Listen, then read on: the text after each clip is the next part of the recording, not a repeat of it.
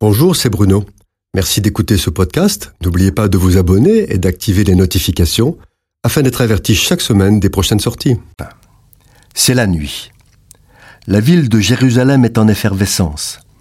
Des dizaines de milliers de juifs venus de toutes parts s'apprêtent à fêter deux des plus grandes fêtes de la Torah, la Pâque de l'Éternel, jour où l'agneau pascal doit être immolé, et la fête des pains sans levain. Jésus, à l'écart de la foule et de l'agitation, prend son dernier repas avec ses disciples. Il sait que le lendemain, il va être livré à la haine des hommes et au martyr de la croix. Alors que Judas vient de partir, Jésus prend le pain, symbole de son corps qui sera rompu à cause des péchés du monde, et le vin, souvenir de son sang qui coule pour le pardon. Il passe le pain et la coupe de vin à ses disciples en signe d'unité et de communion. L'instant est solennel. Les visages sont graves. Les disciples perçoivent qu'il se passe quelque chose qui va bouleverser le monde, mais ne comprennent pas vraiment quoi. Ils ont l'impression d'assister à l'ouverture d'un testament en présence de celui qui l'a écrit. Ils se regardent, mais n'osent plus poser de questions. Ils se sont si souvent trompés. Il voudrait lui demander Mais où est l'agneau qui va être sacrifié demain après-midi? Si tu pars, où vas-tu? Que devons-nous faire? Tu dis que tu ne prendras plus ce pain et ce vin jusqu'à ce que le royaume de Dieu soit venu. Mais c'est quand? Ils se taisent. Le maître se lève et ils sortent dans la nuit. Jésus, qui est juif, a respecté le rite du repas pascal traditionnel parce qu'il est une préfiguration de la Sainte Seine, l'emblème de la nouvelle alliance en son sang.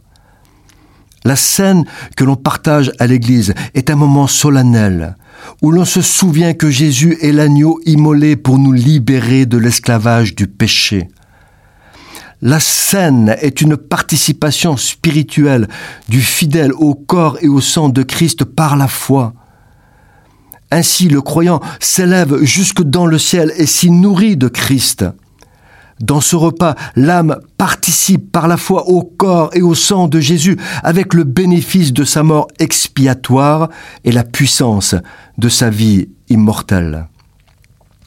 Il peut alors recevoir par le Saint-Esprit la puissance vivifiante du Maître, maintenant glorifié à la droite de Dieu.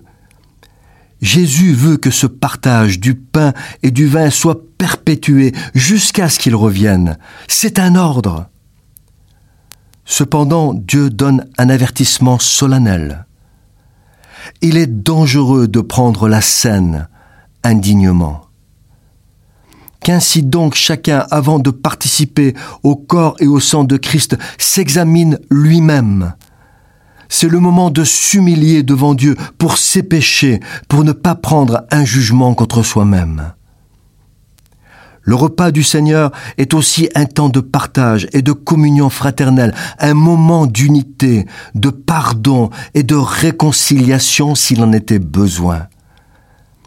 C'est un acte dépourvu de tout légalisme qui répond aux besoins du cœur, un moment d'action de grâce, de remerciement pour l'amour et le salut en Jésus. Cette chronique a été produite par Bruno Oldani et Jacques Cudeville.